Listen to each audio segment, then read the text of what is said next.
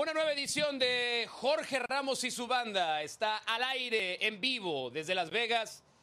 No está Jorge Ramos, no está Hernán Pereira, no está José del Valle, no hay problema.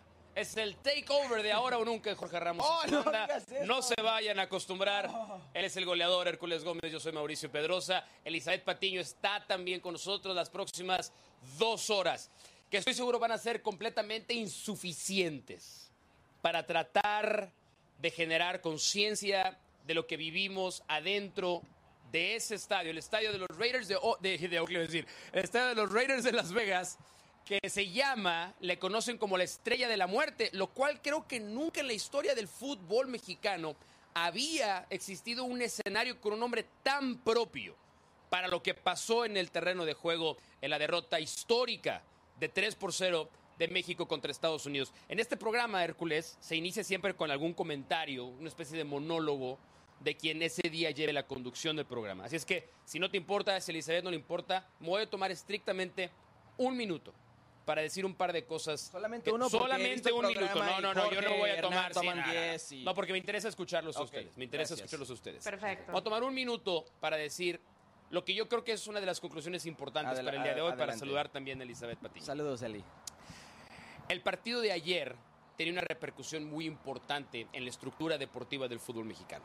No nada más por el puesto de Diego Coca, que todos entendíamos que estaba en riesgo, no nada más porque en el palco presidencial estaba por primera vez el nuevo presidente de la Federación Mexicana de Fútbol ejerciendo como tal, no nada más porque por primera vez el nuevo director deportivo de la selección mexicana estaba en el palco presidencial viendo lo que a partir de ahora se convertirá en su absoluta responsabilidad.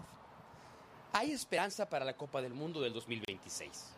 Hay entrenador para competir en la Copa del Mundo del 2026. Nadie le importa la Copa Oro. La Copa América, vamos a ver. El único objetivo es la Copa del Mundo del 2026 y faltan tres años.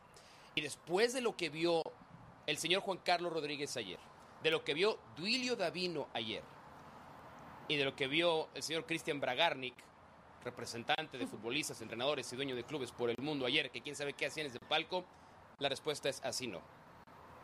Así no. Así no. Voy a saludar a Elizabeth Patiño, que está con nosotros Por también favor. el día de hoy. Eli, bienvenida. ¿Cómo estás? ¿Estás, ¿Estás contenta de que el día de hoy alternas con Hércules Gómez y conmigo por primera vez? A los dos nos da un enorme gusto saludarte el día de hoy.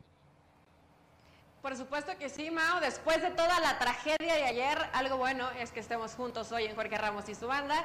Les mando un beso hasta Las Vegas. Espero que no lleguen tan crudos. Aunque no sé si te- había algo que festejar, no había nada que festejar. Entonces, espero que la fiesta se la hayan guardado para el fin Para de Hércules, semana. Eh, ok, perfecto. Eh, saludos también para ti, Hércules. Y lo de ayer fue vergonzoso, vergüenza, eh, una situación patética. Yo sé que tal vez ibas a perder. eh, eh, hablábamos precisamente de qué selección era mejor. Hércules nos pintó un escenario terrible por parte de la selección de Estados Unidos. No fue así. Sí les importaba sí venían evidentemente con esa, con esa, con esas ganas, con esa hambre de quererle ganar a la selección mexicana y por supuesto con un buen nivel futbolístico. A México lo humillaron y ayer yo pensé con un poquito de dignidad, de sentido común, que iba a salir Diego Coca con los jugadores, que Diego presentaría su renuncia y que varios jugadores aceptaran el terrible fracaso que fue ayer la participación ante la selección de las barras y las estrellas. Pero no, como siempre, fracasan, se equivocan y todos tiran la piedra y esconden la mano. Y Diego Coca con un pucherito salió a decir que le falta mentalidad al futbolista mexicano. Eh, primero, saludos a toda la gente que ve este gran programa. Eli, te mando un fuerte abrazo. Eh, ayer nunca dije que no le iba a importar la selección de Estados Unidos. Pero sí pintaste Sí, un panorama no favorable Sí lo para la selección de Estados es. Unidos. Si se enfrentan contra Brasil, hiciste. Argentina, con lo que tú quieres va a decir, bueno, no están en gran momento, va a ser difícil que compiten contra ese tipo de equipo, pero estamos hablando de CONCACAF y esos jugadores, por peor que sea su momento, Christian Pulisic que duró dos meses lesionado y luego cuando regresó de lesión no juega con Frank Lampard, todos los días estaba al lado de Engolo Kante, todos los días estaba al lado de Enzo Fernández, todos los días estaba con Kai Havertz, con Thiago Silva, Weston McKinney sigue siendo jugador de Juventus.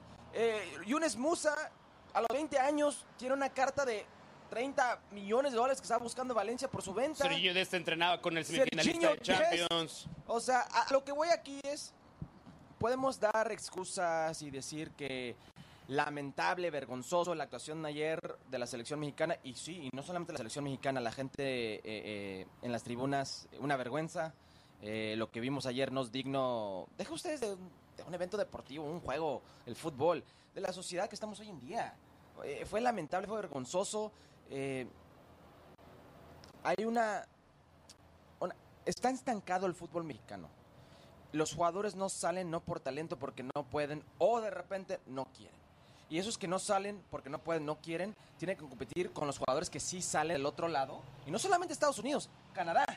Canadá. Que Canadá ha exportado más y tiene jugadores de más mayor nivel eh, en su élite. Podemos hablar de Alfonso Davis, que es uno de los mejores laterales por izquierda en el mundo. El mejor jugador con CACAF. Eh, ganador de la Bundesliga. Jonathan David, que es el mejor 9 hoy en día de, de CONCACAF. Y tal vez el mejor, o el segundo mejor 9 se llame Kyle Laren o sea, tienen destaque que no comporto, o sea, tienen lo suyo también, han destacado, siguen exportando. Y queremos tapar el sol con un dedo, en decir, el problema es Diego Coca, que renuncie Coca. No, perdóname. Bueno, pero sí es parte del problema. No, no, no, sí, fue sí, parte sí, del sí, problema. Es el responsable. No, no, Es el responsable. El director ese, técnico ese, es siempre es el parte responsable. del problema de ayer, de ayer. Diego Coca no tiene nada que ver con los últimos cinco partidos contra México o Estados Unidos, pero no tiene nada que ver con los juegos moleros, no tiene nada que ver con la falta de exportación del fútbol mexicano. Y ojo, por más que no nos guste a ninguno de los tres, Diego Coca, porque tampoco me gusta para la selección mexicana, si fue un error, ya lo cometieron, hicieron bueno, su cama. pero a ver. Y Mau, y Mau, es su primer derrota y quieren que renuncie. Sí, sí, sí. Yo, a ver, eso del, de, de, que es la primera derrota formas... es, a ver, qué tipo de derrota, el contexto Ay, de la derrota, cómo te ganaron, Si no qué a respuesta Carlos pudiste Osorio tener. renunciar de Yo creo que un va a ser 7-0, muy prudente favor. que vayamos, vayamos en orden, vayamos en orden y comencemos, porque tendremos tiempo para aplicar dos horas de Jorge Ramos y su banda. Eh, vamos, en, vamos a empezar por donde se tiene que empezar, Eli, que es el principio. Y acá platicábamos y discutíamos con los compañeros en Las Vegas que era bastante chocante el tener la posibilidad de en un partido trascendental a un tipo que seguramente se va a convertir en el referente del gol para la selección mexicana de fútbol por los próximos ocho años como es Santiago Jiménez. En un partido que iba a definir muchas cosas, no fuera titular. Futbolistas que mostraron que en sus propios equipos, en México o en Europa, no tenían un gran nivel, fueran titulares. Voy a ti, Jorge Sánchez. Futbolistas que entrenan, juegan, rozan con el nivel de fútbol más alto en el mundo, como Johan Vázquez. No arrancara para que arrancara Israel Reyes, que tuvo una temporada patética en las Águilas del América. Que a Luis Chávez, que cumple, que Luis Chávez ha sido el mejor jugador de selección mexicana recientemente, desde la Copa del año, Mundo. en el último año ha sido el mejor. Sí, sí, sí. Lo has, le, le atas las manos o le atas los pies en este caso, poniéndolo a jugar como un segundo contención, pero sin salir. Entonces, vamos desde ese ángulo. Primero vamos al partido y ya después nos metemos, Eli, al contexto. A por qué llegamos a este punto. A por qué Diego Coca es el técnico de la sección. ¿Por qué algunos jugadores sí, por qué algunos jugadores no? Así se tiene que ir Diego Coca. Ayer había una gran oportunidad para enviar un mensaje, para cambiar la cara, para mover el rumbo, el destino de la selección mexicana. Tuviste la formación, viste lo que quiso hacer Diego Coca, eres directora técnica, conoces muy bien la parte de la estrategia. Cuando viste el once titular de México, ¿qué interpretaste, qué viste y cómo lo digeriste?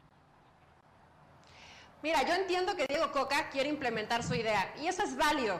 Es- está bien que el entrenador lo quiera hacer, pero usó todos los factores que podía utilizar a su favor, a su contra.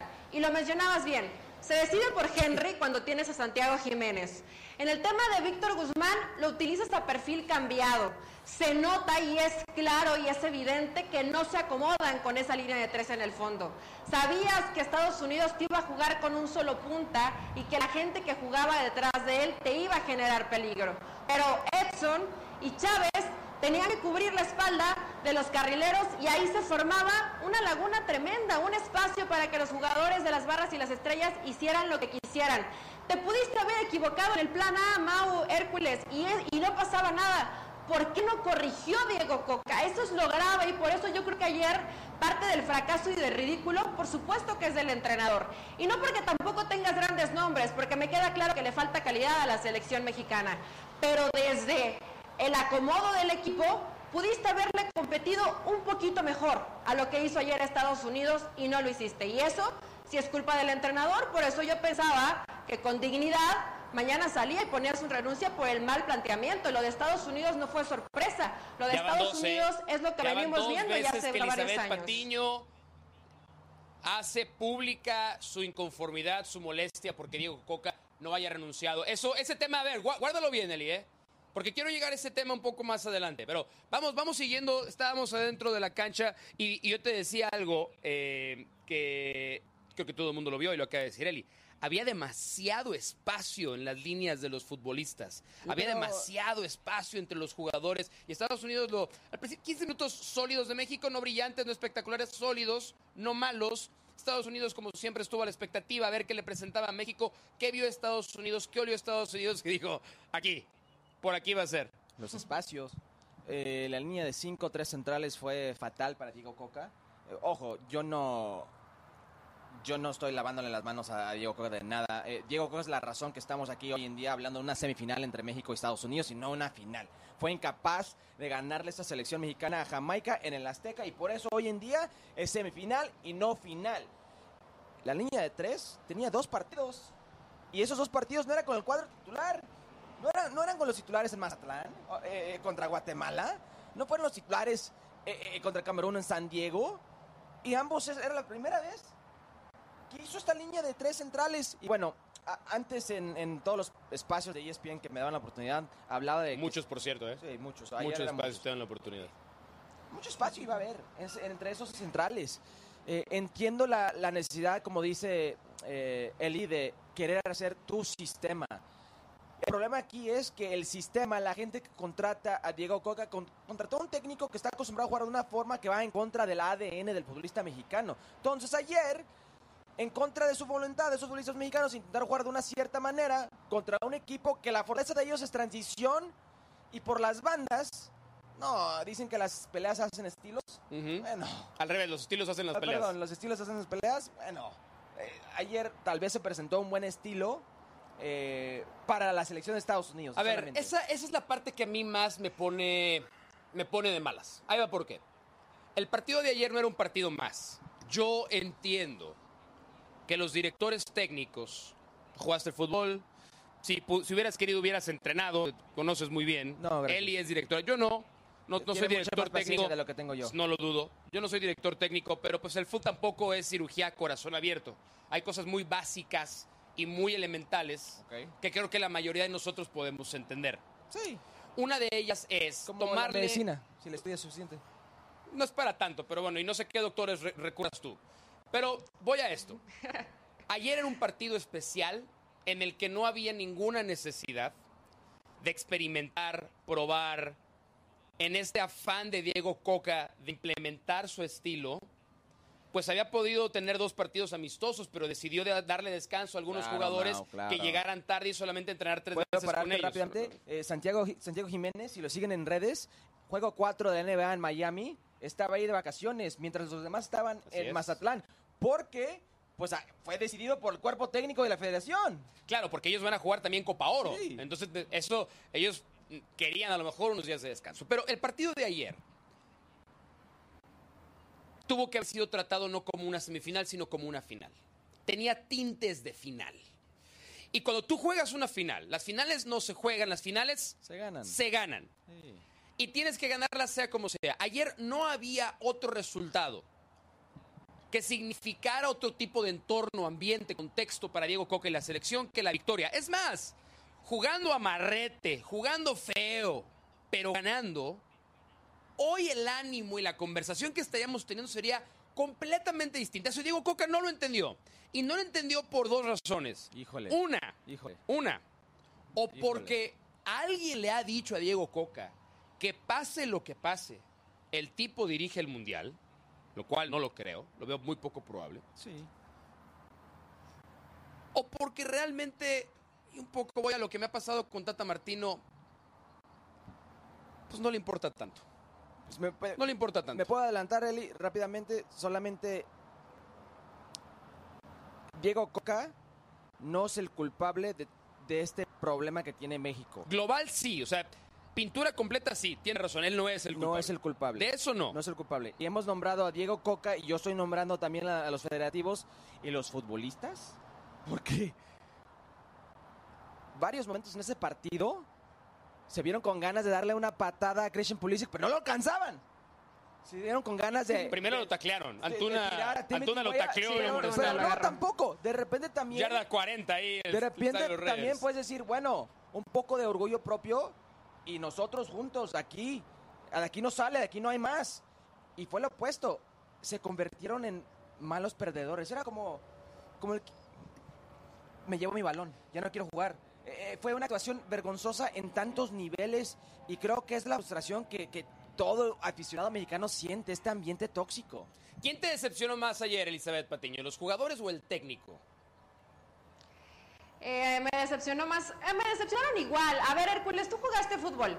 Yo entiendo no, no, que ningún no, no, futbolista. no, no, no, ningún no, no. futbolista. Tienes que elegir, entra tienes a la que elegir, no cancha, puede ser por entra igual, a la venga. cancha queriendo perder. Yo lo, yo lo entiendo perfectamente. Lo he vivido, lo he visto. Pero ayer fue traición al entrenador. Cuando tú estás en la cancha, me imagino, ¿eh? por eso le pregunto a Hércules como jugador, ¿ves que el plan de juego no está saliendo? ¿Qué haces como futbolista? Ayer lo fácil fue, voy golpeo, pateo, agarro, tacleo, ok, esa es la fácil y fue la forma más patética de tratar de defender algo que no pudiste defender con fútbol. Pero el jugador, Hércules, perdón, pero el jugador es cínico. Al jugador le vale si el entrenador lo corren, si el entrenador se queda, si va a llegar otro más, si van a cambiar Uy, los no lo sé. directivos. Al futbolista eso no le importa tanto. Entonces, para mí ayer no respaldan No, el proceso de Diego Coca. Y eh, por eso le recargo Con- mayor con responsabilidad al entrenador. Él dijo, necesito que estos jugadores crean en mí. Ayer quedó perfectamente claro que nadie cree en él. ¿eh? Nadie. Con respeto difiero. Eh, creo que depende también del profesionalismo del jugador. Eh, Mano va a dejar mentir.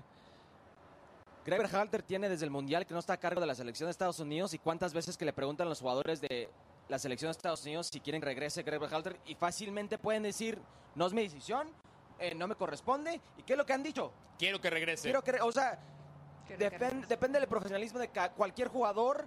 Y no estoy diciendo que no son profesionales los mexicanos, pero eso de que le vale si lo corren, yo creo que a Israel Reyes sí le importa y le importa muchísimo porque le está dando la oportunidad. Le está dando la oportunidad de jugar. Y no sabes si con Guillermo Almada o Nacho Ambriz es un jugador de selección. Exactamente, Pues- Víctor pues Guzmán de la jugó misma ayer, manera, no otro vuelve a ser ju- Ociel convocado, Herrera, ¿eh? que, que es de Atlas, de la misma Herrera. Yo creo que eso es muy fácil vender, esa narrativa, y no te culpo porque sí se puede ver de repente así el futbolista. Yo me imagino que hay muchos que sí son de esa talla, pero no todos. Lo que vi anoche fue un equipo sin soluciones, pero esa sol- solución no, no- no viene del técnico. A ver, pero es un punto bueno que quiero tocar también, porque ya está- estamos avanzando en el juego. Eh, tiene una gran, una gran oportunidad Christian Pulisic. Ya había primero, se había desprendido la primera vez, lo taquea Antuna. Sí. Segunda acción. Tiene que ir Edson Álvarez por él. Esa explicación que daba Elizabeth Patiño es fantástica. Cómo Estados Unidos entendió que tirando a Pulisic por el costado dere- izquierdo, Ahí por el costado Ahí derecho, juegan. ahí estaba el pan. Y le tira una pelota larga a Pulisic y el que lo acaba persiguiendo es Edson Álvarez. Se mete, se mete, se mete, arrastra a Guillermo Ochoa. No nos hemos, porque acabó en gol esa jugada, pero no nos hemos detenido a la arrastrada que le puso Pulisic a Guillermo Ochoa y termina volando el disparo. Y después, cinco minutos más tarde, viene tres, cuatro botes en el área, la pelota le queda a Pulisic, se abre tantito para generarse el ángulo y define. Balón que quiere salir Uno- jugando Edson. eh, re- muy mal retrasado por Edson Álvarez y después Jorge Sánchez incapaz de recuperar la pelota. 1 a 0 en contra. Muy bien, vienen los fantasmas de nuevo, no les hemos podido ganar, jugando en Estados Unidos nos han minado, fueron ellos a la cancha del Azteca, fueron mejores, pero sacamos el empate por lo menos. Yo ahí es en donde aún más quedo decepcionado del jugador mexicano. Porque el futbolista mexicano con el 1 a 0 en contra, mi impresión, ¿eh? Mi impresión, y ahora los escucho a ustedes, mi impresión. Con el 1 a 0 en contra puedes reaccionar de dos maneras. O te hundes y se acabó, como pasó.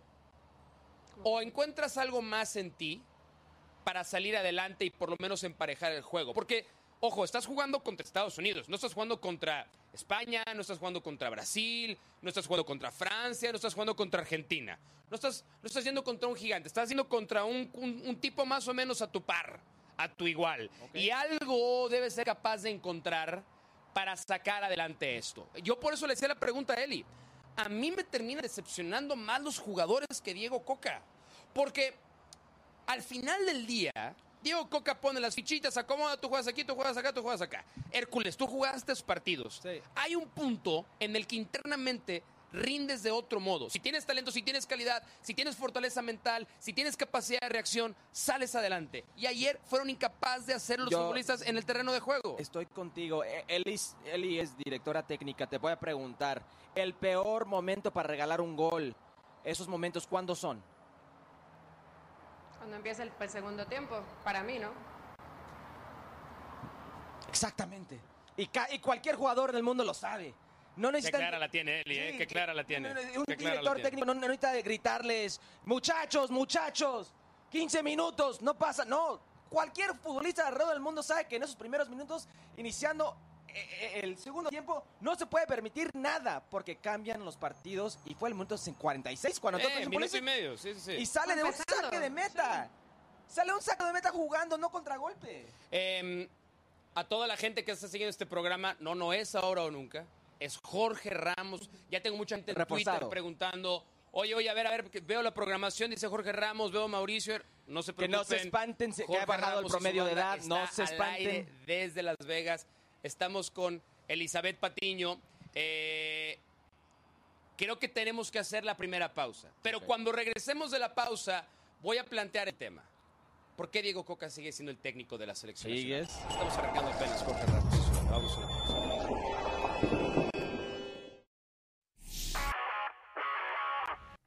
Saludos, soy Cristina Alexander y esto es Por Center ahora. El Peñarol inauguró su ciudad deportiva con una dedicatoria especial para el futbolista del Real Madrid, Federico Valverde, al ponerle su nombre al campo principal. Valverde se mostró muy emotivo con el gran detalle del club donde militó durante la temporada 2015-2016. Dijo que está agradecido con el presidente del equipo y contó que cuando yo era chico iba a Peñarol con un sueño, con un objetivo que era lejano como el llegar a jugar en el club y ser campeón. Lo pude cumplir, pero este momento es único, no lo puedo creer. Malas noticias para la selección de Costa Rica, ya que Keylor Navas no podrá recuperarse a tiempo de una lesión para poder participar en la Copa Oro. El médico de la Federación Costarricense de Fútbol, Alejandro Ramírez, lo confirmó con una resonancia magnética a la que se sometió el guardameta Tico e indicó que necesitaría de tres a cuatro semanas para una recuperación completa. Navas sufrió esa lesión en el aductor el 20 de mayo en el duelo entre el Nottingham Forest y el Arsenal. Al diamante porque Luis Severino quiere brillar más con los Yankees. El lanzador habló con nuestro compañero de ESPN Enrique Rojas sobre su deseo de mejorar su nivel y lo que está haciendo para hacerlo y comentó que está viendo mucho conecto, video para poder arreglar esas poquitas cosas que hagan que no salga a su favor. Severino está en el último año de su contrato con los bombarderos del Bronx y comentó que le gustaría quedarse en el equipo ya que los considera como su familia. No se pierda este domingo el clásico de clásicos en las grandes ligas. Yankees contra los Red Sox por ESPN Deportes. Esto fue SportsCenter ahora.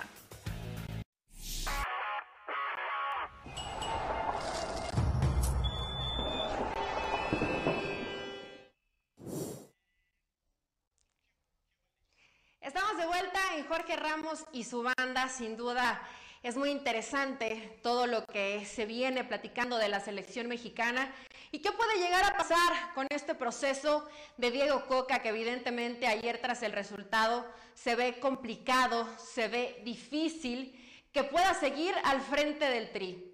Y hablábamos un poco del tema de la actuación, de cómo termina siendo rebasada la selección mexicana, de las elecciones que termina tomando Diego Coca desde el once titular. ¿Por qué utilizar a Víctor Guzmán a perfil cambiado? De pronto situaciones que no terminamos de entender. ¿Por qué no tener a un líbero o a un cinco, como podemos llamarlo habitualmente, para que precisamente fuera el hombre que protegiera esa zona que constantemente quedaba libre? Después los carrileros, los mismos problemas de siempre, ganándoles la espalda, también por velocidad, pero también por la falta de inteligencia en la ubicación que tienen que tener los jugadores que precisamente salen en esa zona, Gallardo y Sánchez, jugadores que a mi parecer no tendrían ya que tener continuidad en este proceso con la selección mexicana, claro, pensando en el 2026. Y después podemos seguir aventando nombres de jugadores que ayer vimos en la cancha precisamente. El caso de futbolistas como Orbelín Pineda, que viene de ser campeón en Grecia y después lo terminas viendo en una participación con muy poquitos minutos de buen fútbol y después desaparece. Antuna perdido, más preocupado por terminar cleando a Pulisic. Pero había una pregunta antes de ir a la pausa que tenía Mauricio. ¿Qué puede pasar con Diego Coca y su continuidad? Mauricio Hércules. Bueno, es que yo creo que ese es, la, ese es el gran tema de este momento. Se tiene que ir Diego Coca. Si se va Diego Coca, ¿quién debería llegar por Diego Coca? ¿Cuánto solucionaría la sola salida de Diego Coca? Y ya hay otro tema que hay mucha gente a la que no le gusta tocar. Pero creo que va a ser necesario que lo toquemos el día de hoy. Y es si por toda esta sensación que hay en el ambiente del aficionado mexicano, que los técnicos extranjeros no funcionan en la selección, si hay que nombrar un técnico mexicano. Si es, si la primera característica, así como dijo Santiago Baños el otro día en el América, la primera característica tiene que ser un técnico joven. Andrés Jardín ya dame, no joven, dame los cinco mejores técnicos. Pero no, no, no, no, ver, mejores técnicos todavía no, todavía no vamos a llegar ahí. todavía no vamos a llegar ahí. Todavía no vamos a llegar ahí. Pero vamos a llegar, no te preocupes, ¿eh? Vamos a llegar, vamos a llegar. Pero vamos al primer paso de todo esto. Okay. Diego Coca tiene que seguir siendo el entrenador Hércules de la selección mexicana? O sea, mi instinto me dijo que era, no era el adecuado. O sea, que todo empezó mal. Todo empieza mal. A este punto ya, ya ni tomo el tiempo de aprenderme los nombres de los directivos, porque van a cambiar. Te digo bien, escuché que hay uno que se llama Cisniega. Y Barça. No sé qué hace. Eh, viene la bomba, ya está la bomba. Señor Juan Carlos Rodríguez para David no ahí está. Eh, Llegó Coca antes de ellos. Antes de los tres. Sí. Entonces, ¿qué están haciendo? O sea, yo pensaba que la, Federación de Estados Unidos está manejando una mala, muy mala forma. Y luego hay la selección o la Federación de México y me muestra que no todo tan mal. Y te lo digo bien, tanto dinero, tanto recurso, y lo que más importa es tener más dinero, más recurso. No se preocupe por lo deportivo, siguen con los juegos moleros, siguen con los contratos federativos, siguen con este juego de tronos, el Game of Thrones, a ver quién puede poner su fichita, su peón y moverlo para marcar su territorio. Y eso no es Diego Coca. Pueden cambiar Diego Coca y el próximo, y el próximo, y el próximo. Y va a ser lo mismo si no cambian arriba. Tiene que empezar desde arriba el cambio. Es que, a ver, yo le pregunto a Elizabeth Patiño, que tiene claramente ya marcada su línea de echar a Diego Coca. Sí, ya. Ella, ella no entiende cómo Diego Coca no tuvo la honorabilidad, la dignidad para haber renunciado en la conferencia de prensa. Eh, para Elizabeth Patiño es impresentable lo que ha hecho Diego Coca después del partido en la conferencia de prensa. Pero te voy a decir una cosa, Elizabeth Patiño quiere a Guillermo Almada al frente de la selección. Ah, ¿Tú sabes dónde vive Eli? ¿Sabes dónde vive Eli? Sí, sé muy bien. ¿En dónde vive Eli? Claro. En Pachuca. Sí, sí. ¿Y el entrenador de Pachuca es quién? Guillermo. Yo, yo le quiero preguntar a Elizabeth Patiño si, si ella realmente cree. ¿eh? No hables, a ver, habla, háblanos, háblanos desde, desde la estrategia, desde la táctica. Porque tienes esa capacidad, porque lo has estudiado y lo ejerces. Pero Eli, realmente, con Guillermo Almada, la historia sería muy diferente a esta. Eh, yo, no, yo no ejerzo como Bragarnik, nada más que quede eso claro, ¿no? Porque van a decir que estoy promotora de Guillermo Almada. bueno, fuera, poder llevar un porcentaje si algo, si algo cambiara en esa dirección técnica. Pero. nadie eh, dijo eso, nadie dijo eso. Muy buen porcentaje. ¿Por qué, por qué dos partidos en el palco de la federación, Nelly, piénsalo, piénsalo. Eh, eso sí, tiene sus beneficios, por supuesto, y bastante dinero. ¿Por qué tiene que salir Diego Coca? Porque ayer mostró incapacidad para que el escenario fuera menos terrible de lo que fue. Porque desde antes que llegara este partido dice, tengo que hacer que el jugador crea en mí. Desde que tú mandas ese mensajito patético, triste, con poca capacidad de convencimiento para el jugador, estás muerto, Mauricio Hércules. Y lo que dice Mauricio es verdad. Toda la basura que hay atrás no, no, tiene la culpa, no, no, no, como creen, no tiene la culpa Diego Coca. Pero, pero Si él sabe que esto no va a mejorar, por dignidad y por inteligencia, en ese momento agarras tu maleta, das las gracias y te vas. Y no lo hizo ayer Diego Coca. Entonces, para mí no tendría que hacer más. Y Guillermo Almada por lo menos le daría una esencia distinta a este equipo. Número uno, varios jugadores que estarían dentro de esa convocatoria ya lo conocen, ya han trabajado con él. Número dos, y es un entrenador que cree en el futbolista mexicano tres puntos muy buenos para que sea el técnico de la selección mexicana. Bueno, creemos que cree en el futbolista mexicano. Porque todos creen en el futbolista mexicano. Todos creen en el futbolista mexicano hasta que viene el primer Todos creen en la capacidad del jugador mexicano hasta que te clavan el 7 a 0 Chile en Copa América. Todos creen en el jugador mexicano hasta que Argentina te pone un baile de 4 a 0 en un partido amistoso. Todos creen en el jugador mexicano hasta que Estados Unidos te pone un baile de 3 a 0. Yo no estoy, y ojo, no estoy defendiendo a Diego Coca, yo, ¿eh? Que no se vaya a entender que yo estoy defendiendo a Diego Coca.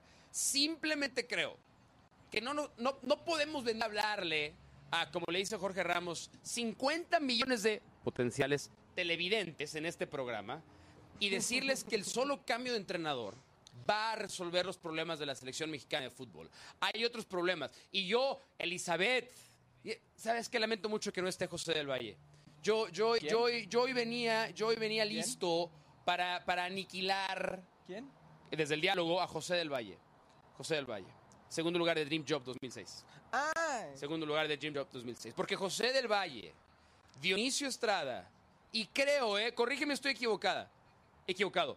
Y Elizabeth Patiño enardecieron, enardecieron, cuando yo les presenté con argumentos, con estadísticas, que el jugador de los Estados Unidos tiene, dije más, hoy corrijo, tiene mucha más calidad que el jugador mexicano. Y ayer se notó. Y tú, José del Valle, donde quiera que estés, donde quiera que te hayas ido a esconder, en cualquier piedra en la que estés en este momento arrinconado, huyendo para no enfrentarme cara a cara. Lo vas a hacer algún día. Lo vas a tener que hacer algún día. Van a tener que venir a admitir en los micrófonos de Jorge Ramos y su banda que todo lo que me estuvieron vituperando ayer, insultando ayer, yo tenía razón. Para variar, yo tenía razón. Todo se resume a que al final del día, porque lo han trabajado mejor, porque lo han planeado mejor, porque lo han diseñado mejor, el futbolista de Estados Unidos tiene más calidad que el futbolista mexicano. Ok. Eh, ayer me dijiste que iba a ganar México. Sí. Okay. Pero porque dije, no, por calidad, no, por calidad. Bueno, no, no, no, no, no, no, no, no, no, no, no, no, Si vas a venir aquí a echármelo, si vas, no, entonces, entonces cuenta la historia completa. ¿Y por qué dije que iba a ganar México? Por lo que Porque el partido lo necesitaba más. Fue un comentario. Por eso. Fue un simple comentario. Y tú también dijiste que iba a ganar México. pero yo no estoy diciendo, vean, tuve razón. Tuve razón, tuve, pero claro que tuve razón. Absolutamente tuve razón. Ok, eh, te puedo decir porque la razón en porque sí creo que Guillermo Almada sería una buena solución por mm. el sistema de juego. Ahí te, ya llegó tu mesero, ahí te trajo una cubita. Gracias. Eh, eh, el, sistema de juego. Y eh, corrígeme si estoy mal aquí, pero si no tienes ese talento de que esté hablando Mao, si no tienes esos superestrellas, un sistema de juego intenso como el de Guillermo Almada te puede ayudar bastante, le puede ayudar muchísimo a un pool de jugadores que yo creo que se puede acoplar muy bien a este juego intenso a la ofensiva. No intensos de contragolpear, defenderse a muerte, no, intensos a la ofensiva, intensos en la hora de marcar con una presión alta. Yo sí creo que el sistema puede ser una gran diferencia para la selección mexicana y por eso Guillermo Almada, a pesar de que hemos escuchado, Eli, que tiene sus roces con los jugadores dentro del vestuario, que de repente puede ser desgastante, yo sí creo que el sistema es necesario. Sí, pero cuando no lo tienes todos los días, a lo mejor ese, ese desgaste puede ser menor. Ahora le voy a preguntar a Elizabeth Patiño lo siguiente, también a Hércules y a ustedes en la cuenta de Twitter de Jorge Ramos. Se los vamos a preguntar también. Una cosa es que queremos que pase.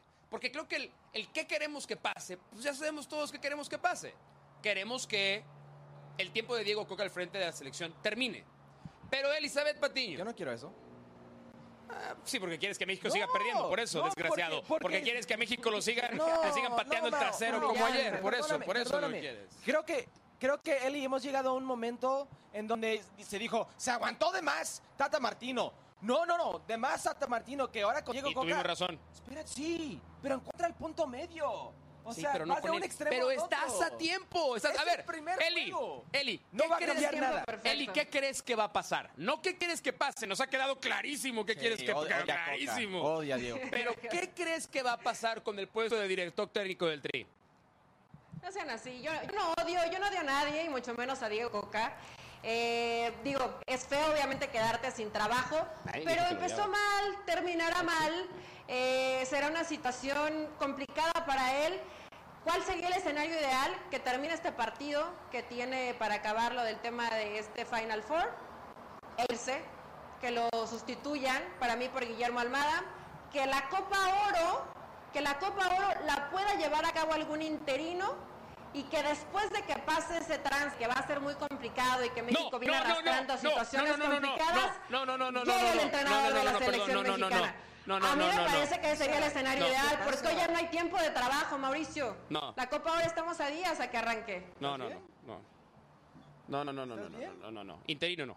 Interino no. No, no, no, no, no, no, no. Lo que se necesita es que el entrenador tenga, quien vaya a venir, denle la selección, arranquen a quien sea, Guillermo Almada de Pachuca, Nacho de, de Toluca, quien sea, y venga a trabajar con la selección. Trabaja un Yo- mes desde ahora. Yo estoy de No, acuerdo. nada de Yo interinatos, estoy de acuerdo, Elizabeth Patiño, estoy por de Dios, acuerdo en nada de eso porque creo que ya van a tener su candidato. Creo que no va a ser como una sorpresa Sí, el sí, próximo. sí, sí, Yo estoy sí, de acuerdo en eso. Yo les quiero elijan preguntar a bien. ustedes porque sí son No aficionados. te de la puedes equivocar mexicana. dos veces. Eh, sí. Si hay dos o tres opciones, tienen No, que pero, elegir Eli, bien, Mauricio eh, Hércules. Sí, Eli, hay que no hacernos los inocentes. Ya tiene, si es que se va a ir Diego Coca, ya, ya tienen el, el- Sí, las- sí, sí, la sí, persona sí, sí. que viene después de Diego Coca ya está elegida. Hay que no engañarnos. Yo lo que quiero saber, ustedes como aficionados de la selección mexicana, o sea, hablamos tanto de Estados Unidos-México que nos- se, nos, se nos olvida que hay un juego de tercer lugar contra Panamá.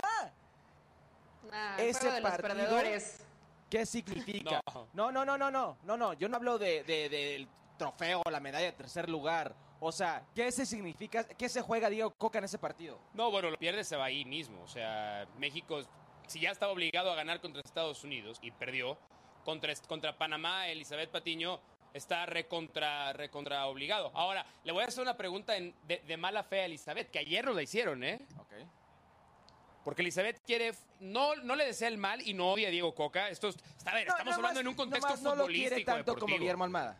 Pero, pero sí creo que hubo una pregunta que se hizo ayer en este programa que a mí me, me pareció muy ofensiva. ¿De quién? de José del Valle, Oh. pero me veo obligado a replicar ese, ese- esa misma mala onda hacia Elizabeth Patiño. Eli, ¿quieres Venga. que pierda México contra Panamá para que ahora sí no haya dudas de que se vaya Diego Coca? No quiero que pierda México contra Panamá. muy Mauricio muy mala va a perder México contra Panamá. Ayer dije que ganaba Estados Unidos. Hoy creo que México pierde ante Panamá y Diego Coca se va. Ojo, Eli, si hay un rival incómodo para México que no sea Estados Unidos, es Panamá. Históricamente es Panamá.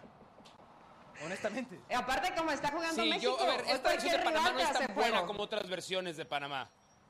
No, no está un Felipe Aloy, un Blas Pérez, pero estamos de acuerdo que Panamá históricamente le, le ha dado problemas a la selección mexicana. A ver, vamos a aprovechar que Eli está en Pachuca y que está muy bien conectada. Además, tiene eh, fuentes muy, muy importantes, fuentes de altísimo calibre, de altísima jerarquía. Ya se ha escuchado algo, Elizabeth Patiño, porque, a ver, el rumor aquí en Las Vegas es este. Que Juan Carlos Rodríguez, el hoy, bueno, ya es comisionado presidente. Oye. Hazme el fregado favor. La bomba el explotó. título es el, el comisionado presidente de la Federación Mexicana de Fútbol. ¿Qué título, no? ¿Qué títulos? Es más que ves comisionado presidente de la Federación Mexicana de el Fútbol. primero de verano. Dicen, dicen que el Pepe Grillo es Jesús Martínez. Ok. Que todo el poder que ganó Alejandro Arragorri en poco tiempo se le ha diluido muchísimo, muchísimo, muchísimo. Elizabeth Patiño, en Pachuca ya se especula, ya se habla, ya se presume de que está cerca de tener una conversación con Guillermo Almada. Otra vez, porque cuando lo tuvimos en el popular programa de ESPN Deportes, ahora o nunca, Almada admitió las conversaciones. Almada admitió las conversaciones que había tenido con el otro régimen. Ya hay algo con Guillermo Almada, se siente, está, está preparado el Pachuca para nombrar otro entrenador en caso de que sea necesario. Bueno, Jesús Martínez le ha marcado día y noche al señor Rodríguez para que contemple a Guillermo Almada. Guillermo Almada está haciendo pretemporada en Pachuca. Hoy se intentó entrevistarlo y dijo que por el momento, por el momento, no podía hablar porque le iban a preguntar de tema selección. Entonces, entonces me hace pensar que necesita esperar el partido contra Panamá para tomar las riendas de la selección mexicana. ¡Oh! Pero Eli lo da ya a Hércules con un convencimiento tremendo. Es que era, era el claro número uno antes de... Más que Ambris. Sí. Sí, yo creo que Ambris era número tres, por ahí. Era, sí, sí, sí, sí. No. Sí, Mao. ¿Quién era dos entonces? O sea, Ojo no, que ¿eh? algunos dicen que el piojo, ¿eh? Ah, bueno, ok, sí es verdad. Ojo que algunos dicen que regresa el piojo. Yo no Eli, creo. no, no, no emociones, no emociones de esa manera. Bueno, Mauricio. bueno, ¿saben con quién estaba sentado Bragarnik No ayer? creo, pero- ¿Saben, ¿Saben junto a quién estaba sentado Bragarnik? ¿Contra quién? Junto a Jorge Alberto Hank. Jorge Alberto Hank en su calidad de uno de los Bueno, eh, es- es socio- miembros de la comisión de Es dueños. socio de él en Querétaro y el Elche. Bueno, me parece hay unas relaciones muy peligrosas, pero bueno. pues bueno, es lo que Miguel. Herrera, técnico- no, pero yo creo que Miguel Herrera ahorita está fuera de la... Yo creo que Miguel Herrera ¿no? es, en este momento. Miguel Herrera es el Javier Aguirre de esta generación, es el bombero. Eh, yo creo que si de repente algo pasa con el próximo y está cerca del mundial, Miguel Herrera siempre va a ser el go-to, ese bombero. Como ver. Javier Aguirre múltiples veces. Eh, ¿qué, ¿Qué crees tú que va a pasar? Porque Eli no me lo quiso contestar. Eli, Eli le dio botas. No, ¿cómo que no? Él te está diciendo no, que. Diego Coca no, Yo- no termina porque dijo que va a ganar Panamá. Diego Coca no termina. Ah, fue por el juego de Panamá. Ok, ok, ok, ok, muy bien. Bueno, ¿tú, ¿tú qué crees que va a pasar con Diego Coca? Yo creo que le van a dar la Copa Oro, honestamente. ¿Tú crees que qué? ¿Le dan la Copa Oro? Que sí dirige Copa Oro. Sí, y ahí si no gana Copa Oro, ahí sí, chao Diego Coca, pero yo sí creo que le van a dar este proceso de Copa Oro. Ojo, eso está condicionado de lo que vemos en este partido contra Panamá. Pero, al menos que sea... Debería, pero es que a ver, ¿por qué está condicionado? Porque ¿Qué va a cambiar el partido contra, con- contra Panamá? Si ganas, Aunque va a en un ¿eh? fenómeno La, Diego pre- no, Coca. la presión. Pues no. La, la presión cambia. La presión cambia. Yo no creo que vaya a cambiar la presión Sí, sí, independientemente del resultado contra Panamá No, no. por un tercer lugar de Nations League. Si gana, si gana 3-0, no pasa nada. Si pierde 3-0, Es que yo creo que más presión no puede tener. no, no, no. O sea, yo, yo creo que más presión no puede tener. A ver, antes de ir con él, y déjame preguntarte eso a ti como ex seleccionado nacional. Sí, señor. Vamos a suponer que el señor Juan Carlos Rodríguez, Duilio Vino, la bomba, como tú muy Fue igualadamente le llamas. Fue compañero mío de Avinón. Duilio de Vino fue en Tecos, ¿verdad? fue tu sí, compañero. gran, Davino, tipo. claro. Muy, muy inteligente. Es un cuate muy inteligente. No, no, no. A mí la, decisión de Davino en ese puesto me parece correcta. Me parece es una Mucho decisión éxito en Monterrey. eh, inteligente. Es un tipo capaz, preparado. No habla muy bien, pero no tiene que hablar bien para ese puesto, ni modo. Pero, es la verdad.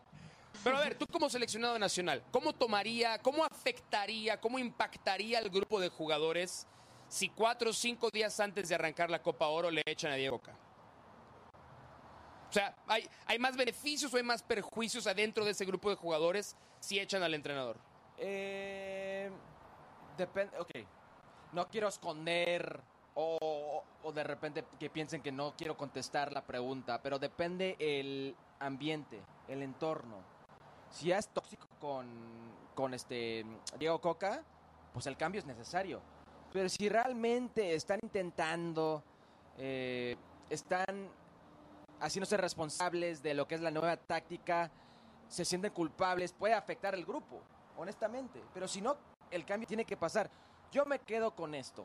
Yo no digo que echen a Diego Coca, yo creo que el proceso es muy, muy light, muy corto, no va a cambiar nada porque va a ser un ciclo otra vez. Pero Luis Chávez, que no tiene pelos en la lengua, que habló tácticamente que no entendían lo que quería Tata Martino en el Mundial, ya ha hablado de que no entienden o, o no, han pudieron, no pudieron más vez eh, plasmar la idea de Diego Coca tan rápido. Y de hecho dijo lo mismo con el Tata Martino. Sí, sí, sí, sí. Lo ha dicho Sí, dos En veces. Argentina. ¿No? Sí. Exactamente. Eh, ¿Tú qué? A ver, Eli, ¿tú cómo crees que impactaría al grupo de jugadores? Nos queda un minuto antes de irnos a la pausa. ¿Cómo impactaría al grupo de jugadores si la decisión es que Diego Coca se vaya antes de Copa Oro? Eh, yo creo que ellos ya saben que eso va a pasar. Mauricio Hércules, hubo un jugador que tenía que salir a zona mixta y no quiso salir para no dar la cara y fue aconsejado por varios de sus compañeros. Nombres. Henry Nombres. Martín tenía que salir a zona mixta y no quiso salir. Cuando el grupo se te empieza a voltear y no quiere dar Eso la cara y no se hace responsable, se acabó. Y dijo, y dijo eh, nuestro compañero Rafael Ramos, muchos Ramos en esta empresa, ¿eh? Muy buenos, de mucha jerarquía, mucha calidad. Bueno, que Diego Coca había citado a los jugadores a la media cancha acabando el partido y que nadie le hizo caso, que todos se fueron a otro lado y que nadie quiso saber más de quien todavía es el técnico de la selección mexicana de fútbol. Pero ¿por cuánto tiempo? Hay muchas cosas más de qué hablar. La victoria de Canadá es el verdadero gigante de la CONCACAF. Greg Berhalter es otra vez el técnico de la selección de Estados Unidos. Alguien está en contra de esa decisión.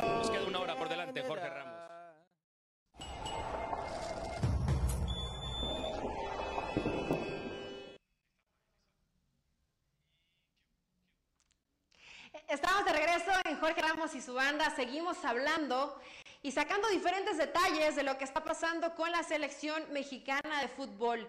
Si se debe o no ir Diego Coca, si tiene que continuar con este proceso, pase lo que pase, el resultado contra Panamá y afrontar después la Copa Oro y de ahí sacar un análisis cuál va a ser el resultado y evidentemente el funcionamiento de la selección mexicana.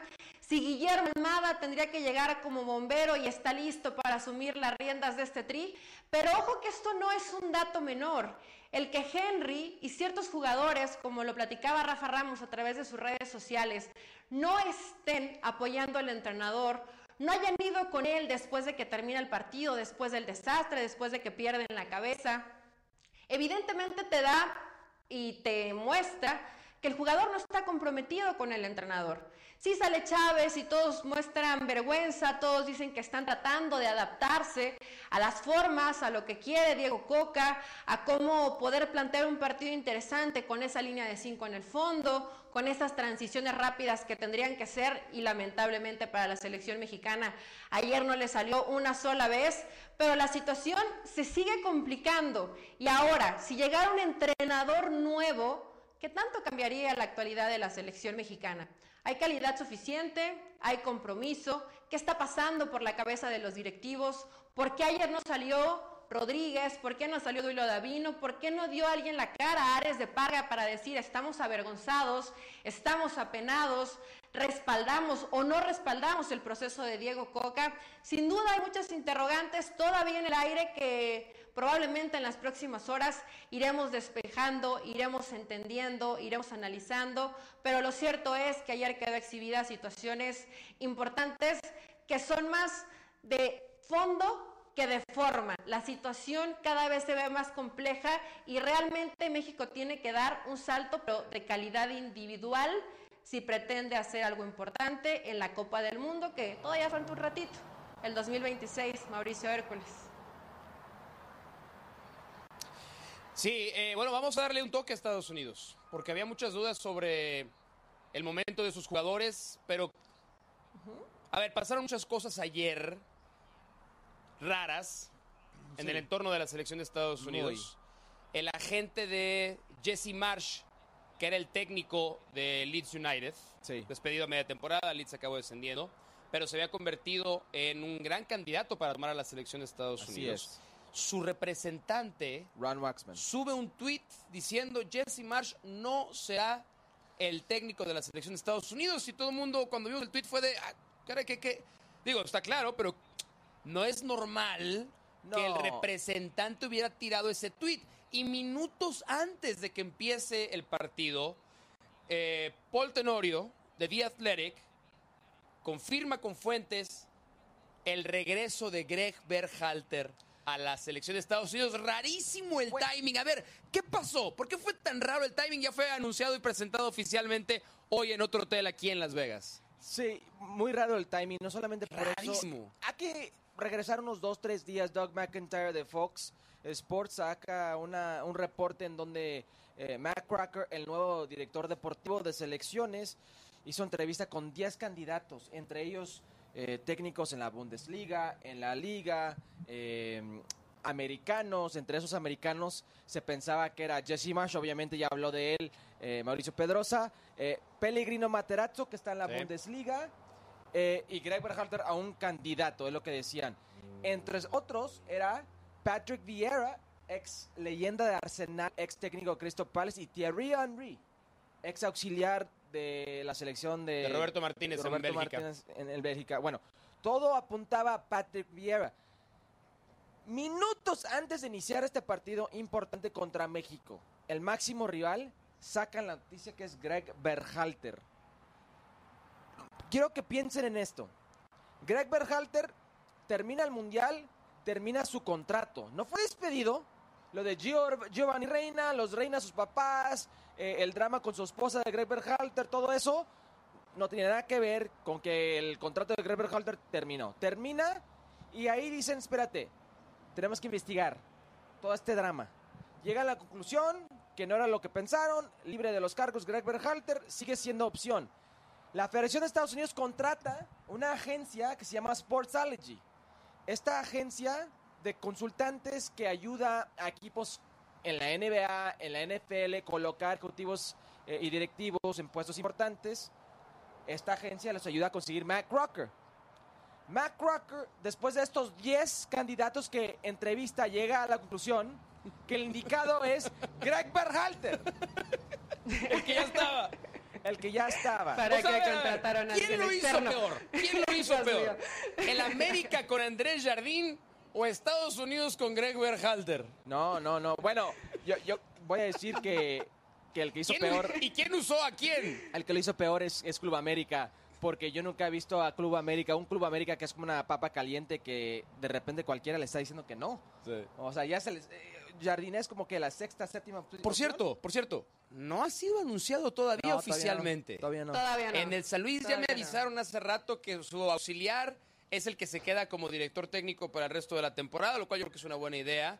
Pero bueno, yo, yo sí quiero redondear el tema de la selección de Estados Unidos contigo y con Eli. Ahora, ahora escucho la, la, la opinión de Elizabeth Patiño, pero po- más allá del proceso, que pues, sí, no está padre gastarte millones de dólares No. para acabar en lo mismo. No. está padre, no está bien. Ok, esa parte me, me queda claro por qué la ves mal. Pero también siento que estás decepcionado de que Greg Berhalter Sin duda, sea el técnico de aquí hasta la Copa del Mundo. ¿Por qué estás decepcionado? Hay que ver los éxitos de Greg Berhalter en la era de Greg Berhalter. Fue ganarle a, a la peor generación mexicana que yo he visto en mi tiempo.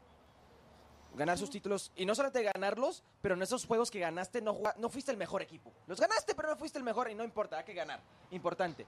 Y en el Mundial, ¿qué hiciste? Le ganaste a Irán. Es todo lo que hiciste. Uno, uno y uno. Ganaste uno, perdiste uno, empataste uno. Y en la segunda ronda contra Países Bajos, ahí sí te dieron una pasada, Van Gaal te dio una pasada, un baño de humildad. No ha mostrado nada distinto, nada diferente de lo que no hemos visto e- en esta selección. Los nombres, esta generación dorada de futbolistas americanos, la mejor en papel. Porque hay que hacerlo ya en una, una cancha, en el mundial. Mi generación 2010, primera vez en la historia que quedamos primer lugar en un grupo mundialista. 2002, llegaron al quinto partido. O sea, no ha hecho algo que una selección no ha hecho. Entonces, Greg Berhalter, para mi gusto, no es el hombre indicado no para ganar a México o avanzar en CONCACAF o tener algo adecuado en Copa América, pero para llegar a unas semifinales en una Copa del Mundo en tu jardín, en tu casa. Si hay un momento en tu historia donde puedes realmente hacer algo especial, es o 2026. sea, ¿si- ¿sientes que se desperdició la oportunidad de haber traído a un entrenador de otro nivel, Así de es. otra jerarquía, de otra experiencia, de Así otro es. nombre?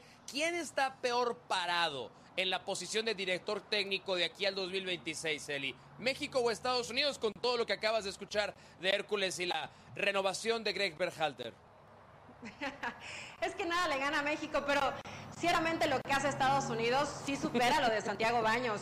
Pagar tanto dinero, tanta plata para quedarte con quien ya tenías, sí se vuelve completamente absurdo, ¿no? E, e ilógico. Pero, a ver, Hércules, te veo muy negativo en la situación de Berhalter.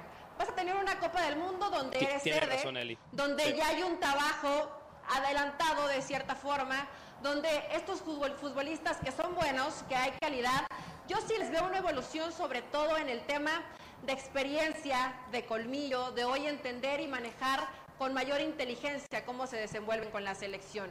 Por eso creo que Berhalter, pues le estás apostando a algo que ya conoces que te va a funcionar de cierta forma. No me parece tan descabellado, ¿eh? ni tan negativo. Por supuesto lo que hay a la interna. ¿Qué va a pasar con Gio Reina, por ejemplo?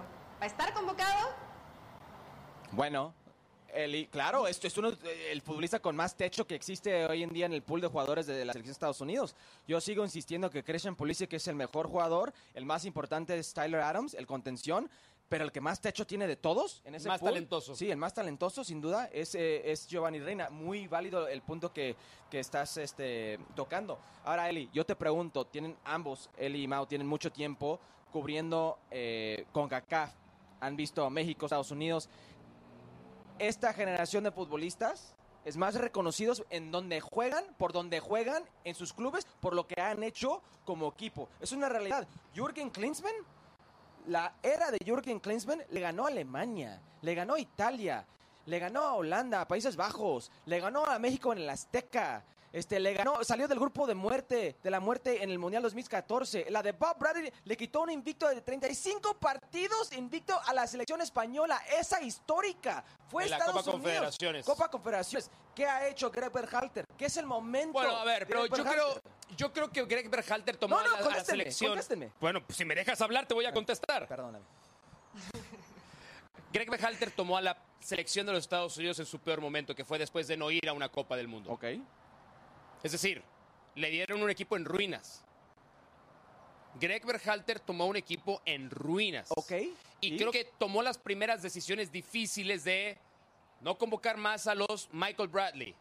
No tan difícil, 34 Bueno, años. bueno, pero Michael Bradley era una institución adentro de ese equipo. México se tardó cuatro años más en desprenderse, No, no, no, por ejemplo, de Andrés Guardado. México, estamos hablando no, no, de- no, bueno, estoy dándote, estoy dándote una, una analogía, una comparación. contéstame. Greg Berhalter levantó un equipo de las ruinas Ok. a, uno, primero, dominar tu zona. Lo primero que tienes que hacer antes de pensar en triunfar No lo dominó, lo dominó Canadá. dominar tu Lo zona. dominó Canadá. Yo creo que más allá de que el- la puntuación final y el análisis final parezca que Canadá es el mejor equipo de la CONCACAF, es el que más creció, es cierto, pero porque Canadá no existía. Pero eso es lo que me estás Canadá diciendo tenía- de No, no, no, no, no, no, no. no. Dame el momento, su momento icónico con esa selección. ¿Qué es? El partido en Cincinnati contra México. Es México. Le puso un Es baile. Es pero está bien, pero es, que ese es mi punto. Primero, es que no puedes, no puedes pasar, Hércules, de no clasificar a un mundial a ganarle a Brasil. No puedes. Esto es una escalera y en tu escalera, en tu progreso, no, tienes no, no, pero primero yo no- yo que dije, dominar tu zona. Y, me, y, dije, Greg Berhalter lo hizo. Y te voy a decir, y te voy a decir otro logro. Te voy a decir otro logro. ¿Tú, ok. tú que eres el hater de Greg Berhalter, ¿Qué, qué, qué, qué volteas abajo? ¿Qué? Tranquilo, no. Hércules ya llega al grado de querer desconectar mi micrófono para no darme la palabra. Bueno, para Amigas todos, y amigos. para Eli, todos, para el bien Hércules de Gómez todos. llega al... al- Dale, que eh, Eli iba quiere a hablar. desconectar Eli mi quiere micrófono. hablar, dale. Qué La mayor Hércules. virtud de Greg Berhalter fue que los futbolistas de Estados Unidos pidieron su regreso. Puede Eso es priceless. puede ser, pero Eso es, eso habla de su trabajo, No, perdón, eso habla de su calidad. tres de ellos y Los jugadores jugad- que respaldó. Bueno, bueno, los, los, los líderes de la preguntaste a selección. Gino Reina? Los líderes de la Le selección. preguntaste a John Brooks si no ha regresado. Le preguntaste a, a Joe John Scally. Brooks, vas a Joe Scally, por, Por favor. favor, Joe. Scally en Por el. Gladbach. ¿de ¿Le qué preguntaste a? Zach Steffen? Pues Que te no Ricardo Pepi, ¿le Pero no me preguntaste? importa. Yo quiero preguntarle a Christian Pulisic. A él es el que quiero. ¿Sabes a quién, lo quiero- a quién le quiero preguntar? A Tyler Adams. A los líderes. No le a los líderes. ¿a Son a los que le quiero preguntar. A los Ojo. líderes. Eli, te escuchamos. Sí, la verdad, Hércules, es que acá es una situación compleja porque veo que tú dices, bueno, todo lo que hicieron entrenadores anteriores y a las elecciones que le ganaron, pero hay que poner un punto medio en que Estados Unidos no es una potencia mundial. Sí ha mejorado, sí ha crecido, no está dentro del nivel top, ni estoy mejor ni que Argentina, ni que Brasil, ni que Francia, ni que Alemania, ni etcétera, ¿no? O sea, no está dentro de ese pool ¿Quién de los mejores del mundo. Entonces, no porque dices, es que generaciones anteriores le ganaron. Sí, le ganaron, pero era una Copa del Sí, Mundo. es con distinto, menos, Eli, con menos. No Esta generación dorada nivel. que ni Bob Bradley, ni Bruce Arena, ni Jürgen Klinsmann tuvieron el lujo de dirigir, hicieron más. Ah, pero igual tenían buenos jugadores, Hércules. O, o- era nada lo que tenía antes la selección de Estados Unidos. O sea, est- ¿estás hablando que tus compañeros de- selección una bola de muertos comparados Sí, con los que es lo están que- ahora? Lo muerto tú, no ellos. Vean, vean, ya se ardió, vean ya este se calentó, plantel. ya Sí se le- calentó, sí ya se calentó. mucho a sus Ya se ex compañeros. ¿eh? No me pueden dar un momento. No me pueden dar un Ya, momento. pero te lo acabo de dar. México en. Cincinnati. ¿Te parece poco? México ¿Te en parece Cincinnati. poco? Mao, ¿es la peor versión de México que has visto tú en tu, en tu vida? ¿Esta, esta generación? Eh, es, esa no, eh, la, la de ayer sí. Esa no, la de ayer No, sí. bueno, pero un partido No, tan malo de muchos México jugadores Estados diferentes. Unidos No lo habíamos visto hasta ayer, Hércules. Aún con Martino, fíjate que a Martino tanto No, sí, que le, sí, le perdóname. criticamos y le No es la peor derrota de no México fue- contra Estados no Unidos. No es la de la peor, forma Eli. como fue ayer. No es la peor, Eli. Eli, yo sé que eres demasiada joven, tal vez no te acuerdas del 2002, pero ese fue un mundial. Ah, bueno, pero eso fue en Copa del Mundo. Sí, es cierto. Pero la vergüenza de ayer, Hércules, lo de ayer, en verdad que en los últimos partidos no habíamos visto tremenda pasada por encima de lo que hace la selección Sí. mexicana. Tiene razón. Sí, ese- esa es la diferencia. Esa, esa es la diferencia. Eh, la diferencia con el 2002, que fue la derrota que más dolió, Sin que creo que hay diferencia. Mira, no puedo esta diferencia. Tú eres padre de familia. Sí, señor. Eli, Eli está comprometida, pero no es padre de familia to- todavía. Yo no tengo Gracias, hijos gracias. todavía. Pero todos fuimos hijos. Sí, sí. Todos fuimos hijos. Eh, y no sé si te pasa ahora como padre, que yo como hijo me sentía peor, no cuando mi papá se enojaba con, o se enoja conmigo, No porque se enoja, no sino cuando se decepciona de mí. En el 2002, los aficionados a la selección mexicana salimos enojados. ¡Ah, no puede ser! ¡Nos echaron! Pero ayer salimos decepcionados. Por eso es peor. A ti, a ti, o sea, cuando tus hijos que son unos ángeles se portan maravillosamente, Gracias. los dos, a pesar de la, de la imagen paterna. Pero cuando, ¿qué es, qué es peor? ¿Estar enojado o estar decepcionado de tus hijos? No, eh, decepcionado mil veces y no, no me ha pasado, son muy chiquitos. Pero bueno, a lo que, ¿Quién te ha lo- decepcionado? No, lo entiendo. ¿Cuál de los dos te decepcionó? No, pero a No lo, que, así, a- a lo que Mauricio. voy, ma- a lo que voy, ma, yo entiendo. Pero, pero el enojo en este momento, yo no creo que es tanta. Aún no está la decepción. Yo sí creo que es enojo. No, yo, bueno, en mi caso, yo hablo por mí, yo hablo No, por mí, yo pero hablo lo por que viste ayer, Fue lo que viste Fue ayer. una decepción. No. Estuve, estaba, yo ayer estaba más triste que La enojado. gente grita el, el, el- No, el injustificado. Eso, eso, eso por- nada por lo justifica. Tristeza por Nada estar decepcionado. No, por alcoholizados, por ignorantes, por maleducados. O sea, yo, yo no lo voy a relacionar. Las peleas, o sea, ver. las patadas que dieron los no, jugadores. me quiero, no me quiero desviar del tema de Estados Unidos, que es el que estamos tocando en este bloque. Sí, señor. Eh, creo que a todos nos queda muy claro que Estados Unidos está mucho mejor encaminado al 2026 que México. ¿O no estás tan de acuerdo tú con esa no, no, declaración? sí, porque porque pase lo que pase con Greber Halter, va a terminar el mundial. Exacto, Y- exacto. Y, y aquí estamos en el juego por jugar número 7 con Diego Coca y están hablando de echarlo. Y cuando llegue Guillermo Almada, si es Guillermo Almada, la primera vez que le va mal, van Pero- a decir, no, pero oye, ¿sabes por ¿no qué? es muy tarde para Miguel Herrera? No, pero ¿sabes por qué Diego Coca se le está tratando así? Sí, el proceso de cómo llegó Diego. Pero ojo, Exacto. el proceso de Gregory Halter llegando a la selección fue peor. La primera vez, su hermano fue el hombre número dos más importante, poderoso de la, de la Federación de Estados Unidos. No un proceso de candidatos. No, de acuerdo, ya no está ahí. El hermano ya no está ahí.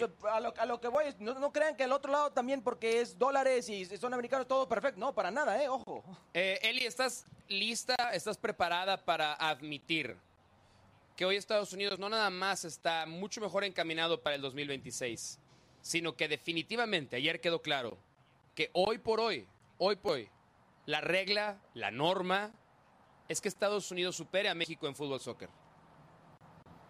Tristemente sí, Mau. Y ayer, ayer me ardí un poco por las declaraciones de Pepi de somos superiores. Entra, te pinta la cara, te hace gol. Hay que reconocerlo. Estados Unidos, en materia de fútbol, un deporte que no es para ellos el número uno, te ha superado. Y te ha superado por mucho, que es lo preocupante. Felicidades, Ricardo Pepi. Que Ricardo Pepi te dice con gusto, sus ídolos creciendo eran Carlos Vela y Chicharito Hernández. Ayer le anota a la selección mexicana y al legendario Guillermo Ochoa. ¿Saben qué dijo Ricardo Pepi después del partido? Eso, esas palabras que dice Elizabeth las presentamos. Sí, sí. Tenemos más calidad que México, quedó demostrado. números, no es mintió. Ayer dijo Ricardo Pepi. No se vayan a enojar con Ricardo Pepi, pero dijo esto. Estoy muy contento de haber tomado la decisión correcta. Ah, esto eh, reafirma mi decisión. Porque Ricardo Sí. Pepi pudo haber sido delantero de la selección. Ricardo Pepi hizo procesos de selecciones con límite de edad con México. Hay fotografías de Ricardo Pepi. Número 10. Representando con la camiseta 10 de la selección mexicana de fútbol. Y ayer Ricardo Pepi dijo, estoy muy contento de haber tomado la decisión correcta. No se lo preguntamos a Alex Orejas, pero yo creo que también habrá dicho lo mismo. Y No, lo sí, peor sí, de todo, lo- Bueno, lo peor de todo, lo peor de todo. Creo que a partir de ahora, cada vez que futbolistas de doble nacionalidad estén en el límite de tomar una decisión va a ser mucho más probable que decidan representar a los Estados Unidos que representar a Eli México. conoce el próximo, Mauricio Isaís. Claro, exacto. Por el cual se pagó mucha plata, de acuerdo a Guillermo Almada. Sí. Bueno, eh, Sí, estamos, estamos por hacer una pausa. Hay que tocar el tema de la América. Hay que tocar el tema de la América. Eh, ¿A qué día estamos hoy? 16 ¿Sigues sin de junio. a Jardiné? A las 2.14 de la tarde, tiempo de Las Vegas. El América no ha anunciado todavía a André Jardín. ¿Por qué? ¿Qué pasa en el nido de Cuapa? Y anticipamos el partido por el tercer y cuarto lugar de, esta- de México contra Panamá. Y reconozcamos también algo. El gigante de la CONCACAF no es México. El gigante de la CONCACAF no es Estados Unidos. El gigante de la CONCACAF es la selección nacional de Canadá. Híjole. Vámonos a una pausa. Señor, pausa, señor productor. Me ha dicho que como dos minutos. Ahí está. Vámonos pues. Seguimos aquí en Las Vegas, desde la Ciudad de México, desde Pachuca, desde todos lados, de Jorge Ramos y su banda.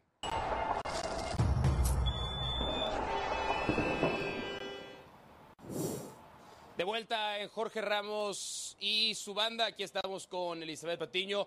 Como bien decía Hércules Gómez, está siendo más requerido que este rockero en festivales de verano. Así es que en un momento regresará con nosotros. Viene también Mauricio Imay al programa. Acabo de leer un tuit que puso Eli Jared Borghetti, que lo he leído mucho de exjugadores y de gente que ha estado relacionada en el medio. Te lo voy a leer porque la verdad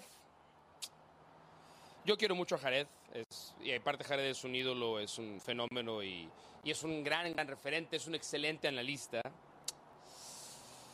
Pero hay veces que yo no entiendo a los exjugadores. Puso Jared Borghetti, leer y leer todo lo que se dice sobre el juego de ayer es darme cuenta que nos encanta hablar. Y lo peor, repetir lo que se lee o escucha. Claro que duele lo que pasa con nuestro fútbol.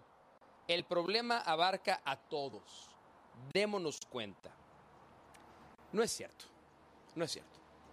No todos somos culpables de lo que está pasando con la selección mexicana de fútbol. Ustedes exfutbolistas, us- ustedes exdirigentes, ustedes exentrenadores, que no les gusta cuando los medios, que, porque dice Jared, eh, nos encanta hablar. Bueno, algunos nos pagan por hablar. A Jared le pagan por hablar. Y ESPN le paga a Jared por- por hablar, por opinar. Pero me parece que este tema de el problema abarca a todos es muy fácil. Es tirar la pelota, es tirar la pelota al córner. Es no querer encarar, es no querer, como Jared, fantástico. Jared encaraba, chocaba los centrales, remataba de cabeza, remataba con el pie. Pero el problema no es de todos. Nosotros no somos el problema. Nosotros no, es más, y no tenemos ni la solución. Nosotros somos un vínculo en el que opinamos, damos un punto de vista, formamos opinión. Sí tenemos que ser muy responsables con las cosas que decimos. Tenemos que ser muy educados con las opiniones que emitimos. Tenemos que ser extraordinariamente profesionales. Pero nosotros ni somos los culpables, ni tenemos, ni la solución está en los medios de comunicación. Y ni en la afición, ¿eh? Ni en la afición. Los responsables son los que toman las decisiones adentro del fútbol mexicano. Los responsables son los que se ponen la camiseta de la selección mexicana, juegan a la pelotita, porque puedes ganar, puedes perder, pero no te puedes exhibir. Y la selección mexicana y muchos futbolistas, ayer Elizabeth Patiño, se exhibieron. ¿Por qué hay esta idea de que los medios de comunicación, que cumplimos con una función dentro del negocio, que es decir lo que vemos y emitir un juicio y una opinión a partir de lo que vemos, como por qué sería nuestra culpa? Es- o sea, estoy tratando de hacer un ejercicio un poco honesto, de decir, ok, déjame ver en qué me equivoqué yo para que Estados Unidos goleara ayer a México 3 por 0. Porque si me ayudas, porque yo no lo encuentro. No lo veo, ¿eh? Y esto no es contra Jared. Pero como Jared, piensan un montón de exfutbolistas, un montón de exentrenadores y un montón de directivos y de exdirectivos. ¿Tú cómo lo ves? Jared nos sirve muy bien de termómetro, porque mides lo que piensa, eso es una realidad, la mayoría de los exjugadores, que de pronto quieren evadir esta responsabilidad de darse cuenta lo que están dejando o la, o la incapacidad que muestran en la cancha, ¿no? Lo que están dejando de hacer. Y eso no, no podemos tapar el sol con un dedo, porque, a ver, entiendo la parte de Hay unos que a lo mejor siempre ven el lado negativo, que siempre de todo lo que puede parecer bueno sacas un detalle malo.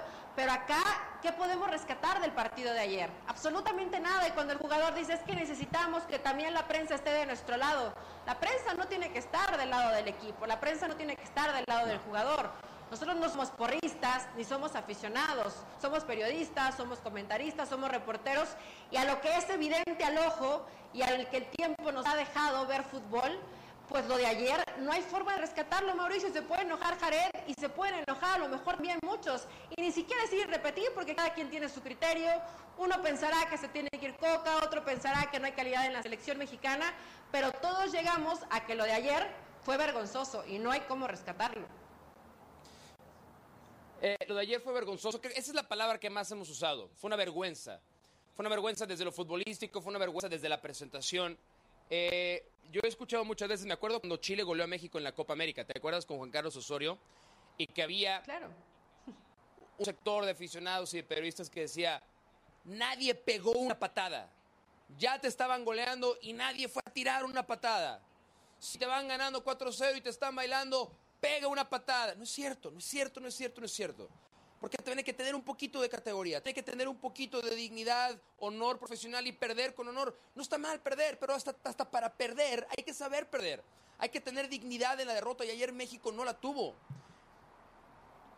Yo entiendo por qué ayer César Montes fue le tiró una patada a Folarín Balagón. Primero porque a lo mejor fue la primera vez que escuchaba de Folarín Balagón en su vida. Primer partido de Balagón, jugó muy bien, chocó, fue un tipo difícil, desesperó a César Montes, le persiguió una pelota y después fue víctima de un hachazo, un hachazo hasta además mal puesto. Pero si muchos de esos jugadores, como Arteaga después, Edson Álvarez, hubieran canalizado esta bravuconería a dar una presentación un poco más distinta desde el ángulo futbolístico, pues tal vez otro gallo nos hubiera quedado. Ya va a venir Mauricio Imay y le vamos a preguntar qué sabe. Se queda Coca, se va Coca.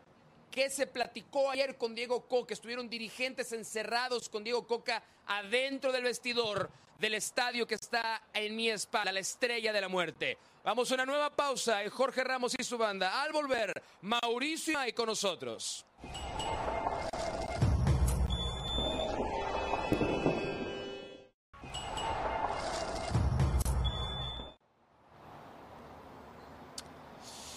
De regreso, Jorge Ramos y su banda completamente en vivo desde Las Vegas, afuera del estadio de los Raiders de Las Vegas, la estrella de la muerte. Hay un detalle que no podemos dejar pasar por alto.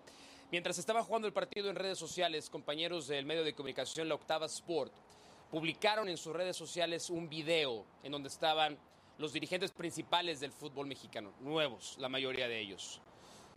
La bomba, su mano derecha, Ibar Cisniega, algunos miembros de la Comisión de Selecciones Nacionales, dueños, Jorge Alberto Hank, y junto a Jorge Alberto Hank, una imagen que yo tuve que pausar y consultar con Mauricio y Mike, que estaba al lado mío viendo el partido, en la que le pregunté, ¿es quien creo que es?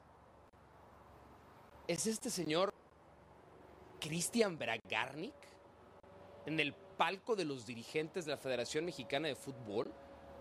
El video se hizo viral, explotó. Y explotó también la indignación. La indignación por el cinismo de tener en el palco de los dirigentes del fútbol mexicano, el representante de Diego Coca, de muchos jugadores. Y mi conclusión fue muy sencilla. Piensa mal y acertarás. Ya está Mauricio May con nosotros en otra, en otra de Las Vegas, parte de la gran cobertura de ESPN, ESPN Deportes, Tocayo. Eh, muy buenas tardes, te iba a decir hola, pero te he saludado mucho recientemente, lo cual también me da mucho gusto. Así es que nada más, ¿lo recibimos ahora Mauricio May o quiere la producción que hagamos una pausa y venimos con él? Vamos a la pausa para que se termine de acomodar Mauricio May entonces. Seguimos en vivo desde Las Vegas en Jorge Ramos y su banda. Todos los detalles, el futuro de Diego Coca. ¿Qué hacía Bragarni que del palco de honor de la Federación Mexicana de Fútbol? Ya viene después de la pausa Mauricio y May cuando volvamos a Jorge Ramos y su banda.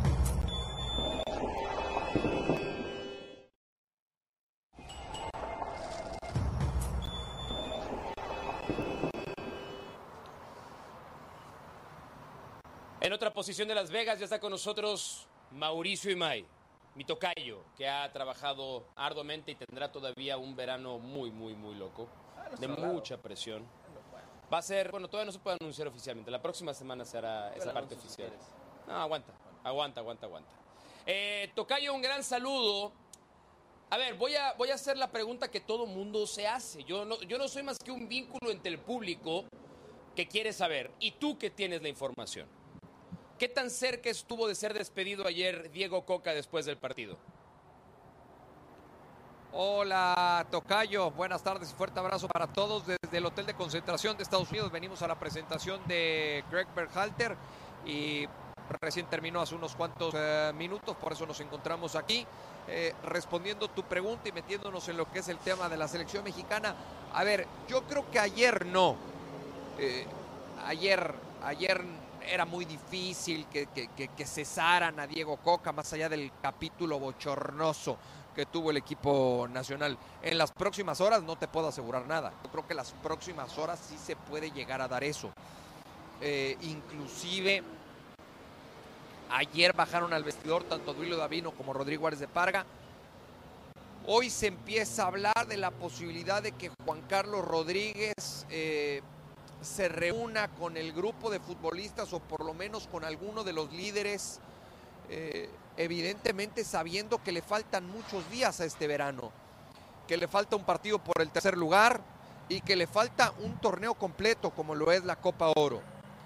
Hoy quitar a Diego Coca, hoy viernes quitar a Diego Coca es poner a quién en su lugar. Me parece que tampoco es tan fácil. Está bien, es muy fácil decirle gracias a Diego Coca, pero ¿a quién vas a poner para lo que te resta? Entonces, yo creo que eh, lo están analizando los directivos, sí lo están analizando, pero también tratarán de, de esperar de estar más fríos de la cabeza, de que pase la adrenalina y el coraje de ayer y entonces sí empezar a tomar decisiones. A ver, rápido antes de pasarle a Hércules y a Eli la, la, palabra también, a diferencia porque luego aquí a veces los conductores hacen 20 preguntas a los invitados y ya luego pasan la pelota. Nosotros no, somos un poco más, un poco, un poco más generosos. Eh, dame, dame tu sensación, porque obviamente tú tienes información porque estás pegado al equipo, pero ahora dame tu sensación porque tienes mucho tiempo en esto. Entonces tu feeling también creo que es muy afinado, muy, tu olfato está muy acertado. ¿Qué crees que va a pasar con el puesto de técnico de la selección mexicana en las próximas horas, días, semanas? Mira, Tocayo, cuando aterrizamos aquí en Las Vegas, alguien, alguien de adentro de la selección me dijo, esto no pinta bien. Y yo no le creía. Yo dije, contra Estados Unidos, eh, teniendo jugadores que el segundo semestre del año futbolístico prácticamente no tuvieron actividad. Yo le decía, le ganan a Estados Unidos y después veremos qué pasa en la final de Nations League.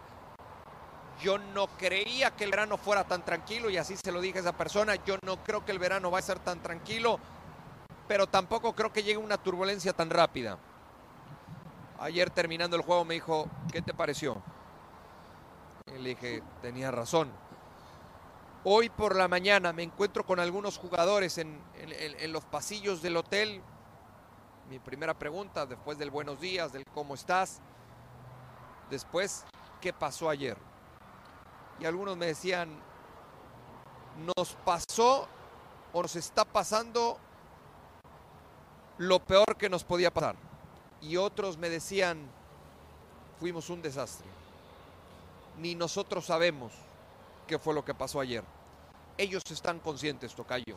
Ellos están conscientes de lo mucho que se jugaba ayer, de lo mucho que se jugaba el cuerpo técnico y, y de lo que falta todavía en este, en este verano, ante una inestabilidad clara y transparente en la Federación Mexicana de Fútbol. Mauricio, ¿cómo estás? Te saludo con mucho gusto, Hércules. Eh, Tú tienes eh, un buen feeling para los jugadores mexicanos. Hablas con ellos. Ayer Rafa Ramos reportaba que después del partido estaba Diego Coca en el centro del campo esperando a los jugadores y que nadie se acercó, que todo el mundo al vestuario. ¿Este grupo aún cree en el, en el proyecto de Diego Coca? Sí, hoy inclusive pregunté qué ¿Qué pasó en esa reunión? No es normal, ¿no? Que cuando termina un partido eh, los jugadores hagan el famoso team back en la cancha. Generalmente se hablan las cosas ya en el vestidor. Y les dije, ¿qué pasó en esa reunión? Me decían, a ver, era para, para levantar la cara y para, para entender que todos estamos en el mismo barco y que todos estamos unidos, por lo menos en el grupo de futbolistas. Diego Coca los observaba a la distancia, estaba más ubicado por la zona por la zona de banca. Luego fueron abandonando los, los jugadores, luego se vieron las caras en el, en el vestidor, luego vino la conferencia de prensa de, de Diego Coca. El futbolista puede estar hoy con el proyecto de Diego Coca y el futbolista hoy puede respaldar a Diego Coca. Pero el futbolista sabe lo que tú y yo sabemos. Si nosotros lo sabemos, Hércules, y tú mejor que nadie, porque tú estuviste en un vestidor o en muchos, tú mejor que nadie sabe que estos mensajes llegan adentro y esos mensajes el futbolista los, los conoce como los conoce el reportero que cubre la fuente. Entonces, por supuesto que el futbolista puede, puede querer respaldar o puede tener la intención de respaldar el proyecto de Diego Coca, pero hoy también el futbolista sabe pues que a lo mejor ni siendo campeón de Copa Oro Diego Coca va a seguir al frente de la selección mexicana. Esa es la realidad. Wow. El-. Eli. Eh, Ma- Mauricio Imay, ¿cómo estás? Un, un abrazo, Elizabeth Patiño. Eh, a ver, estoy yéndome de un lado muy mal pensado. Yo más temprano le decía a Mauricio y a Hércules que pensaba que si pierde contra Panamá, la selección mexicana se va Diego Coca. No escucho a Eli, Pero ¿eh? viendo el este... ¿No me escuchan? A ver, eh, creo que no hay, Bueno. creo, creo que no se escucha. Ahora corregimos esa, esa comunicación, pero Sí. creo que lo que Sí. Eri te quería preguntar, entonces nada más voy a, a trasladar la pregunta, eh, que, la, que la sensación de Eli, y ella nos lo dijo a Hércules y a mí, es que si bien la situación ya es muy tensa, una derrota contra Panamá, o incluso embate, penales, como sea, todo lo que no sea victoria contra Panamá, ya sería ahí sí inevitable el escenario para el cambio Sí. de entrenador. No sé, Eli, si estoy en lo correcto, o si Sí. quieres, dime que le quieres preguntar a Mauricio Imay para terminar de hacerle la pregunta que tú pensabas, Eli. Nomás confírmame que estábamos bien con eso. Sí, era, era parte de eso Mauricio Pedrosa. Y también le quería... Ahí te escucho, ya, Eli. Ahí te escucho. Te- Ya, ya, ya le lo escuchas. tradujo Venga, muy bien. perfecto, Venga. Lo tradujo, lo tradujo perfecto Mauricio Pedrosa. Pero me voy, Imai, al escenario de que los, los dueños del fútbol mexicano, los federativos, quieren que el proceso de sufrimiento, de agonía, de patético fracaso, lo viva Diego Coca, termina la Copa Oro y mencionan al siguiente técnico. ¿Puede estar en los planes?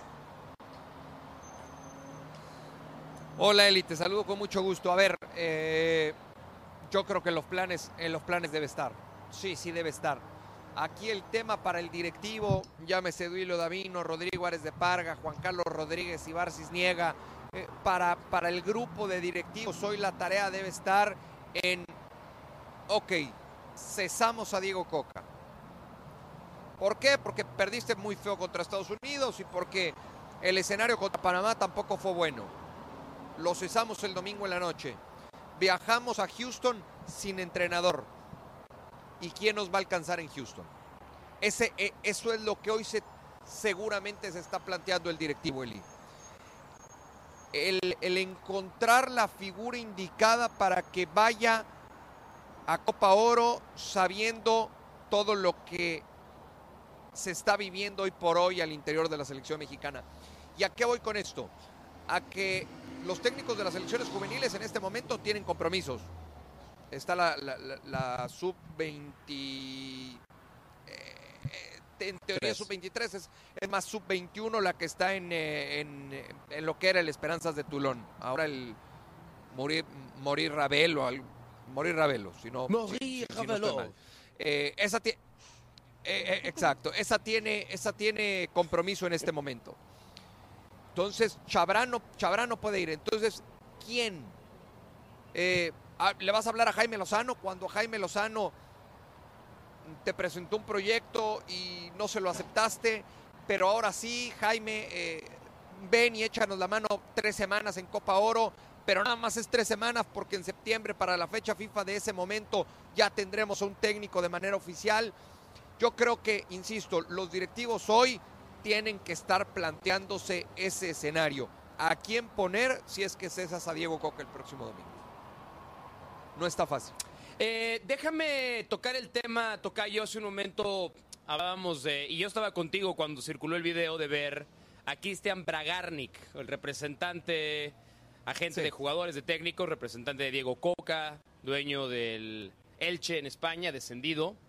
Estamos leyendo demasiado, estamos, estamos leyendo demasiado entre líneas con su presencia en el palco de los dirigentes de la selección mexicana de fútbol. ¿O hay algo que realmente huele mal? Porque se ve mal, pero no todo lo que se ve mal huele mal. Tocayo, ¿cuál es tu lectura de haber visto a, A Cristian. Bragarnik en ese palco y después que cuando se supo y fue descubierto, agarró, se paró y se fue?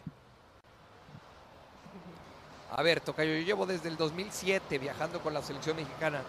Nunca había visto una imagen así, te soy honesto.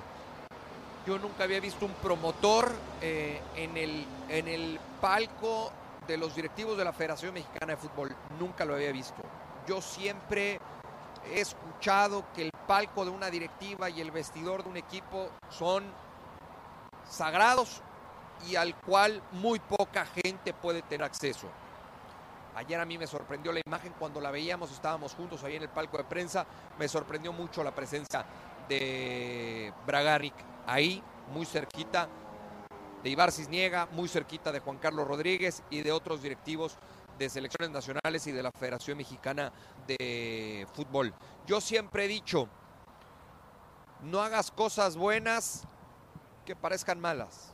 Si sabes todo lo que se ha hablado de Cristian Bragarnik, si sabes todo lo que se dijo en su momento cuando llegó Diego Coca al puesto, al cargo de selección, de, se- de- de selección nacional, hombre, dile, ¿sabes qué? Me da mucha pena, pero no te puedes sentar aquí en el palco. Este, si quieres, yo te consigo en este momento con la gente de CONCACAF, otro lugar, yo te ayudo, pero por favor no te sientes aquí con nosotros. Me parece que lo de ayer fue una falta de tacto, fue una mala decisión, fue algo que se ve muy mal. Y a mí siguen sin explicarme qué hacía en ese palco el señor Braga- Bragarnik. Eh, jugué fútbol profesional por 17 años. Nivel selección, nivel club. Y permíteme decirte que jugaste muy bien. Gracias, señor. En ese tiempo, solamente Muy bien, una y- vez. y, vi eras un uno de mis ídolos, permíteme, permíteme. Vamos a, vamos a meterle un poco de ánimo a este programa que, que- que lo siento Sí, tristón, sí. lo siento caído. Sí, sí, sí. Este, Su- sugiero eras, que eras uno de mis encuentres ídolos, mejores ídolos, pero... Pero quiero que me escuchan No. bien en esto. En mis 17 años de futbolista profesional, solamente una vez he visto una gente pisar terreno de un equipo. El comedor. Cuando yo estaba en Cholos, entraba siempre, cada concentración de local, un promotor a comer con el equipo. Ese promotor, Christian Bragarnik. ¿Tú, ¿Tú qué lees? ¿Tú qué lees? ¿Tú, tú como jugador sabes qué pasan las cosas y qué, y qué lees? ¿Qué hueles, Hércules? No sé qué pensar porque creo que el futbolista sabe que tiene muy poco poder. O sea, lo ve como así son las cosas, tenemos que aguantar. Se siente culpable sin duda. Nadie le gusta perder, nadie le gusta ser humillado, nadie le gusta... Y ojo, no hablo del fútbol, hablo de la gente. La gente, el desprecio que le tiran en las redes, en la calle cuando los vea, en su tiempo libre con la familia. ¿Nadie le gusta eso? Eli, nos quedan dos minutos. ¿Tienes algo más para Mauricio May? Ah, simplemente que estoy de acuerdo en que no hagas cosas buenas que parezcan malas, aunque hay que ser completamente honestos. Si estaba Ibra Garnic, sigue siendo promotor de Diego Coca y te hace pensar que parte de las convocatorias de la selección mexicana están manipuladas por el promotor que vimos ayer en el palco de los dueños del fútbol mexicano, lo cual me parece lamentable. Pues Tocayo, tienes un día largo por delante. Nada más, ¿alguna reacción rápida al nombramiento de Greg Berhalter? ¿Algo que te haya llamado la atención de lo que escuchaste en la conferencia de prensa? Sí, sí, muchos, muchos temas que, que- que- que fue dejando ahí sobre la mesa eh, esta presentación. Primero a mí me gusta mucho eh, ir a ese tipo de eventos porque vas viendo eh, otras formas de trabajo. He tenido la oportunidad de cubrir varias selecciones en distintas copas del mundo y la verdad es que es aprender y aprender. Y hoy lo que aprendo de la selección de Estados Unidos es el orden, la puntualidad, la transparencia, la claridad y que hay un proyecto, un proyecto, un término bien importante en el fútbol y en cualquier industria. Hoy eh, los directivos de US Soccer hablaban de darle continuidad a un trabajo, continuidad a un proyecto. Greg Berhalter dijo que uno de los puntos por los cuales pensó y analizó muy bien y terminó por decidir eh, asumir esta responsabilidad otra vez fue el ver a los jugadores tan dolidos y tan tristes una vez que perdieron contra la selección de Países Bajos en la pasada Copa del Mundo. Y ya de refilón habló también de ese interés por parte de las Águilas del la América, que sí hubo contacto, pero que al final, eh, más allá de que a él le hubiera gustado dirigir al América, pues su objetivo estaba en la selección de Estados Unidos. Estados Unidos tiene técnico, Estados Unidos sigue con un proyecto, veremos qué pasa con la selección mexicana a futuro. Nos vamos a ver muy seguido las próximas cuatro semanas, Mauricio y May. Eh, muchas gracias, que te vaya muy bien y estaremos en pronta comunicación. Vamos despidiendo ya a Jorge Ramos y su banda. Viene cronómetro a continuación. Viene ahora o nunca después de cronómetro. Eli, que tengas un gran fin de semana. Ha sido un gran gusto compartir contigo. Igualmente, pásenla bien, edad, ¿eh? Mauricio. Chao. Bueno, y si les gustó esta versión de Jorge Ramos y su banda, ahí está el Twitter. Que tengan un gran fin de semana y regresamos el lunes.